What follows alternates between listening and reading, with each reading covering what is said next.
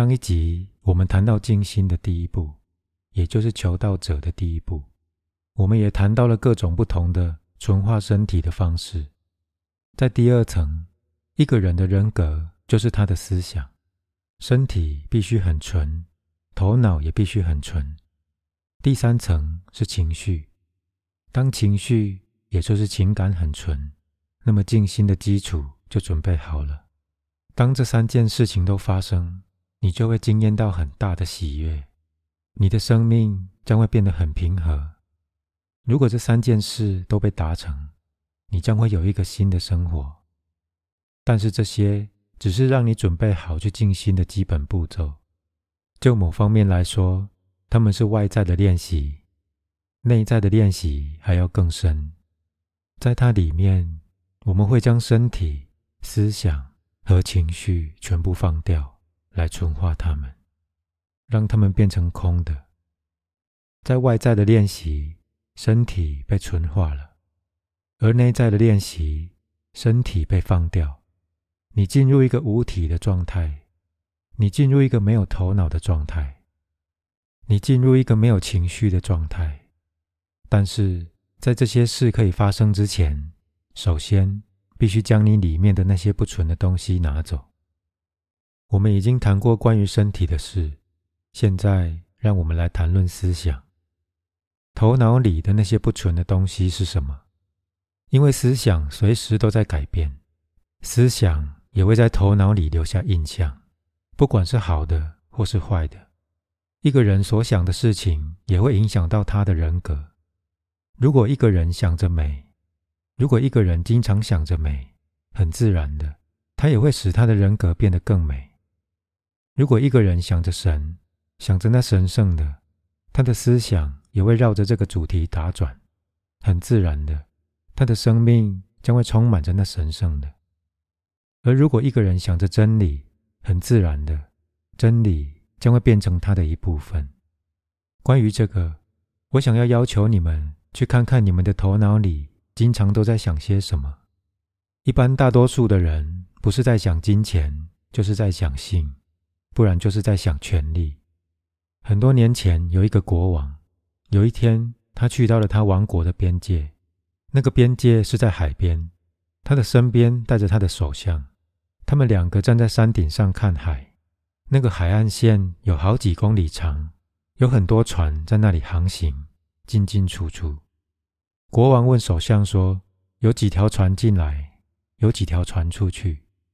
首相回答：“我的主人，如果你想要真相，只有三条船进来，三条船出去。”国王说：“三条？有那么多条船在那里，你难道没有看到吗？”首相回答说：“我只看到三条船，一条是金钱，一条是性，一条是权力。”我们花了我们的整个生命，都是在这三条船上走动。这句话是对的。我们的思想就在这三条船上走动。任何在这三条船上走动的人，他的思想将没有办法变得很纯。唯有当他离开这三条船，他才会有很纯的思想。所以很重要的，每一个人都必须去观察那些重复出现在他头脑里的思想，那些思想。也就是在他头脑里所围绕的伤口，那些思想是什么？一再一再的出现在他头脑里的思想，就是他基本的弱点。所以每一个人都必须去发现这个点：他是金钱吗？他是性吗？或者他是权力？你是不是经常在想这其中之一的事情？你会不会想到撒谎？你会不会想到不诚实或欺骗？这些都是次要的事。前面那三个才是主要的重点。如果你的头脑围绕在这三件事上面，那么你的思想是不纯的。他们被称为不纯的思想，因为只要你在想他们，你就没有办法知道真理。纯的思想跟印度所说的真善美是一样的。纯的思想会集中在这三种状态。不纯的思想带你到外在，纯的思想。带你进入内在，有很多事都依你的想法而定。如果你经常在想钱，而你又试图要静心，那么你是在走两个相反的方向。它就好像拔河一样，没有办法往前走。如果你的思想很纯，那么你将会发现，即使在你最小的行为里面，都会有很大的改变。人生并不是由伟大的行为所组成的，它是由小事所组成的。你如何起身，如何做，如何谈话，你说些什么？人生里面有很多事要靠这些，而所有这些行动产生的主要源头就是头脑。所以你的思想必须导向真善美，在你的生命中要经常记住真理。每当你有时间，就要想想真理，想想善和美。每当你要做些什么，在你开始要做之前，想象一下，你要做的事是否合乎真善美，或是跟他们背道而驰。如果在你的头脑里有思想，考虑看看这个思想之流对真善美有没有帮助。如果它跟真善美背道而驰，那么就要立刻停止这些思想。不要鼓励他们，他们是对你有害的，他们会把你往下拉，毁了你的人生。所以要觉知到是哪些思想在流经你的头脑，同时要带着勇气、努力和坚持，下定决心将你的思想导向纯洁和真理。你常常会觉得你甚至不知道真理是什么，你常常会觉得你甚至不知道善是什么。有可能你或许没有办法决定，但是至少你曾经想过它，而且试着去找出它。这个本身就是很好的，而且将会带给你改变。一个经常在反省的人，将会渐渐知道真理是什么，善是什么。在你每一个思想、每一句话和你每一个行为之前，停一下，不要急，看看你要做什么，它的结果会是怎么样。他告诉你什么，他的结果会是什么？一个求道者以这样的方式来思考是很重要的。所以，关于纯化思想的第一件事就是观察你的思想主要集中在哪里。而且，你将会很惊讶的知道，在真善美这三个方面，即使只有其中之一在你里面活跃，另外两个也会自动跟着活跃起来。我应该告诉你们。有三种类型的人，其中第一种类型的人在真理的方面醒悟比较快，第二种类型的人在善的方面开花比较快，而第三种类型的人在美的方面开花比较快。你们每一个人都有较为突出的一面，但是如果即使只有一面变得活跃，其他两面也会自动跟着活跃起来。如果一个人是爱美的，他将不会是一个撒谎的人。因为撒谎是那么丑的一件事。如果一个人是爱美的人，他将不能够做任何错的事，因为做任何错的事是那么的丑。这意味着他不能够偷窃，因为偷窃是那么的丑。所以，如果他完全奉献给美，有很多事将会因为他而变得可能。所以，试着去了解美是什么，你将会发觉真和善也会自动跟随而来。如果你试着去了解善是什么，你也会了解美和真。如果你试着去了解真，你也会得到其他两种。你可以用这三者的其中之一来作为你的基础。如果你对他们其中之一有兴趣，让它成为你的焦点，让你所有的思想都围绕着它，让你的内在被它所触动。选择这三者的其中之一，专注于它。如果你在你全部的生活中去实践它，在你生活的每一个方面去实践它，在你的行为里，在你的行动里实践它，那么渐渐的，你将会看到有一个奇怪的现象在发生。你将会很惊讶的发现，你越是去实践它，你生活中所有那些不自然的事情和所有那些不纯的思想都会变弱。我不要求你停止想钱，我说的是。你必须开始想更多的真善美。当你开始去想美，你就没有办法想钱，因为没有像钱那么丑的。当你想到美，你就没有办法想到性，因为没有比想性还要更丑的头脑。所以我要很强调的告诉你，将你的能量导向这些状态，你将会发觉渐渐的，你的能量将会离开那些没有用的思想，而回到你身上。他们对你的掌握也会消失。带着很强的觉知，将所有那些不纯的东西都抛掉。带着很强的觉知，集中在那些很纯的东西上面。当你的思想变得很纯，你的生命将会有很大的改变。这就是关于思想最重要的事。如果你想要纯化你的思想，这是非常重要的。而有一些比较次要的事，我也想说：你所有的思想都是来自外在，知道这一点对你来讲是很重要的。没有一个思想是来自内在，所有的思想都是来自外在。你里面的思想或许有一些内在的基础，但是记住，你所有的思想都是来自外在。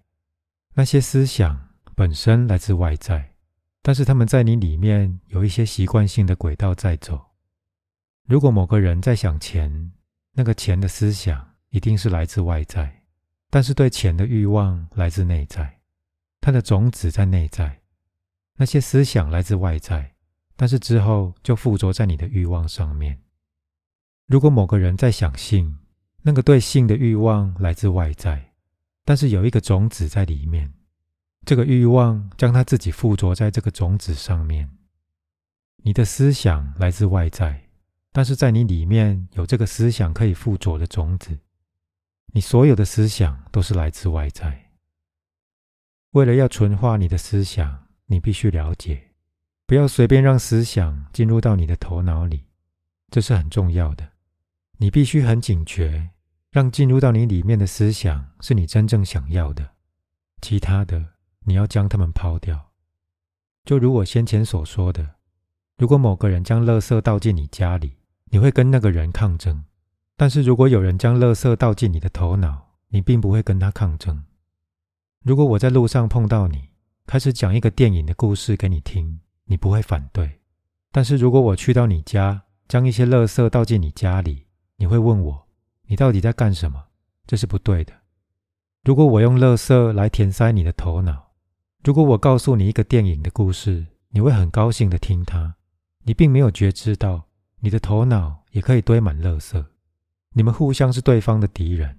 你们一直将垃圾倒进对方的头脑里。你认为是朋友的那些人在对你做什么？没有人比他们更出卖你。你的敌人都比他们来得更好。至少你的敌人不会用垃圾来填塞你的头，因为他们不跟你讲话。你们互相用垃圾来填塞对方的头，你们就好像睡着了。你们不知道自己吸收了什么，你们将每一样东西都吸收进去。你们就好像是一个客栈，没有人在管理，也没有警卫在外面看谁进来谁出去。你是一个任何人都可以进来的地方，每一个人，每一只动物。小偷或骗子都可以进来。当他觉得喜欢，他就可以离开；如果他不想离开，他就会留下来。你的头脑不应该像一个客栈。如果你的头脑像一个客栈，如果它没有被保护好，那么你将很难免于不纯的思想。你必须有意识的关照你的头脑。要达到纯化思想的第二步，是需要关照你的思想，必须有一种关照。你必须经常关照那个发生在你里面的，并且拒绝所有那些没有用的。如果你没有什么事可以做，你要做什么？你会开始看手机、使用电脑、看电视，因为你没事做。宁可只是坐着，什么事都不做，也不要去收集那些垃圾。什么事都不做，并没有什么不对，但是有一些傻瓜会说，最好做些什么，也不要什么事都不做。这是不对的。事情一直都是，什么事都不做，总比做一些有害的事来得更好。因为至少在那个时间里，你并没有损失任何东西，你也没有收集任何垃圾。所以，关于这一点要小心。如果你关照你里面的思想活动，要让你的思想保持很纯，并不困难。要认出不纯的思想，并不困难。在你里面创造出不安的思想，是不纯的思想。而那个在你里面创造出一个和平之流的思想，则是纯洁的思想。带给你喜悦的思想是纯洁的，而那些创造出任何打扰的思想，则是不纯的思想。你必须避开这样的思想。如果你经常关照你的头脑，你的思想将会变得越来越纯。第三件事，世界上有很多不纯的思想一直在重复。这些不纯的思想会创造出一团火，来自这些不纯思想的烟雾会进入你的意识，围绕着你，让你窒息。但是不要忘记，有一些纯洁思想的火焰还在燃烧，有一些纯洁思想的波还活着。在这整个黑暗的海洋里，还有一些光的源头。试着去接近这些光的源头，这就是所谓的萨桑。虽然世界很黑暗，但它并不是全部都是黑暗的，还有一些灯火在燃烧着。即使它们是由肉身所做成的，即使那个灯蕊很小，至少它们是存在的。你必须试着去接近它们，因为当你拿着你那未被点燃的灯去到一个已经被点燃的灯那里，很可能就是。因为你跟那个已经被点燃的灯那么接近，所以你那未被点燃的灯也会再度被点燃。很可能它的烟雾也会消失，然后再度开始燃烧，燃烧的很明亮。接近那个代表真善美的火焰，接近他们，接近那些思想、那些人，进入那些思想的波动，在那里，你的灯可能会被点燃。让我们尽可能的接近纯洁和真实的思想，接近纯洁和真实的人，尤其最重要的，要接近大自然。大自然从来没有不纯的思想。如果你看着天空，继续看着天空，你将会发觉，天空不会在你里面激起任何不纯的思想。相反的，它会清理掉你头脑里所有的垃圾。你将会发觉。接着看天空，你会感觉你跟它合而为一。如果你看着一个瀑布，你会感觉你变成了那个瀑布的一部分。如果你在一个绿意盎然的森林里，你会觉得你也变成了那些树木的其中之一。接近大自然，如果你能够发现你自己跟大自然合而为一，那么以一种神秘的方式，你的思想也会变得很纯。你思想的不纯的东西将会开始变少，所以有三个方式纯化思想，有无数的方式可以纯化思想。纯洁的人从来不会死光，他们永远都在。但是有时候我们太盲目了，以至于每一个活的人在我们看起来都是不纯洁的，似乎只有死人对我们来讲才是纯洁的，但是很难跟死人交融。而世界上所有的宗教都在崇拜那个死的，没有一个宗教在崇拜活的人，他们都在崇拜已经死掉的人。他们有一个错误的观念，认为所有伟大的人都已经过世，不可能再有更多。他们具有一个观念：如果一个人是活的，那么他不可能是神圣的。地球上一直都有成道的人，他们到处都在。如果你有眼光，你就可以认出他们。重要的是，即使按照你的判断和期望，他们并不是绝对纯洁的。他们不纯洁的过去又跟你有什么关系呢？有一个托钵僧常说：“我从每一个我所碰到的人身上都学到一些东西。”有人问他：“那怎么可能？你能够从一个小偷那里学到什么？”他说：“有一次我在一个小偷家里做客一个月，他每天晚上都会出去偷东西。”然后在清晨三四点钟的时候回来，我会问他今天的情况如何，他会回答今天没什么，或许明天。他一整个月都没有偷到任何东西，有时候是门口有警卫，有时候屋子里面的人会醒过来，有时候他打不开锁，有时候他已经进入到屋子里，但是却偷不到东西。每天晚上那个小偷回家的时候都很疲倦，我会问他。今天怎么样？他会说：“今天没有，但是或许明天会有。”这就是我从他那里学到的。如果今天没有发生，不必担心。记住，他明天或许会发生。一个小偷到外面去偷东西、去做坏事，他都可以那么充满希望。所以那个托波僧说：“在我寻找神的那些日子里，我想要偷取神，我去感觉那个墙，去敲那个门，但是我找不到路，我感到很疲倦，而且很气馁。我想，已经没有希望了，放弃吧。但是那个小偷拯救了我，他只是说，今天他没有发生，但是或许明天会发生。我将这句话当成我的座右铭。如果不是今天，或许明天。然后有一天，它发生了。那个小偷偷到了东西，我也找到了神性。所以，并非你只是能够从一个成就者那里学习，你必须有那个学习的聪明才智和了解。那么，对你来讲，整个世界都充满成就者。比方说，有一些人经过马哈维亚，认为他只是一个无赖。一个光着身子的人，谁知道这个人是谁？他或许是一个疯子。有很多人认不出马哈维亚。你或许曾经听人们说过，是一个光头、没有穿衣服的家伙。现在这种说法被认为是一种侮辱。在印度，如果有人这样叫你，你会生气。但是他的第一次是用在那个光头裸身的圣人马哈维亚。所以有一些经过马哈维亚的人心想：谁知道他是哪一种人？有一些人还敲他、打他，他们认为他是一个骗子、一个无赖。有一些人不了解马哈维亚，有一些人将耶稣钉死在十字架上，他们认为他是一个撒谎的人。有一些人毒死了苏格拉底。不要以为这样的人只有在当时候才有，他们就在你每一个人里面。人就是这样，即使在现在，如果你们有机会，你们也会毒死苏格拉底。只要给你们一半的机会，你们就会再度将耶稣钉死在十字架上。如果你们有机会，你们一定会看着马哈维亚，同时嘲笑这个疯子。但是既然他们已经死掉，你们就崇拜那个已经死的。他们已经不再是一个问题，很难崇拜那个活的，很难接受他，并且了解他。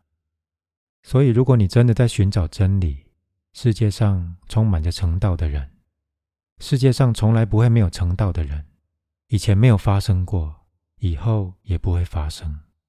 如果有那样的一天发生，成道者的连锁发生停止了，那么从那一天开始就不会再有人成道，因为那个流本身已经来到了终点，它将会变成一个沙漠，不论宽广或狭窄，那个流一直都在流动。要熟视它，跟它连结。并不是说，当你找到一个成道的人，你就会立刻了解。但是，如果你让你的眼睛保持是张开的，了解将会透过一些小事而产生。所以，要接近真理，渴望真理，寻找真理，在你的生活当中发现并滋润纯洁的思想。要接近大自然，这些都是帮助你发展纯洁思想的情况和基础。现在我们已经给了你一些纯化思想的指示，但是你将必须去了解它们的重要性，让它们变成你每天实践的一部分。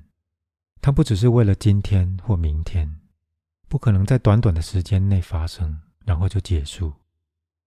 缺乏宗教性是一种病，它弥漫着整个生命，所以这份静心，这个静心营将必须在你的生命中继续，不可能停止。他必须在你的有生之年继续实践。下一集我们将谈论如何纯化情绪、纯化情感。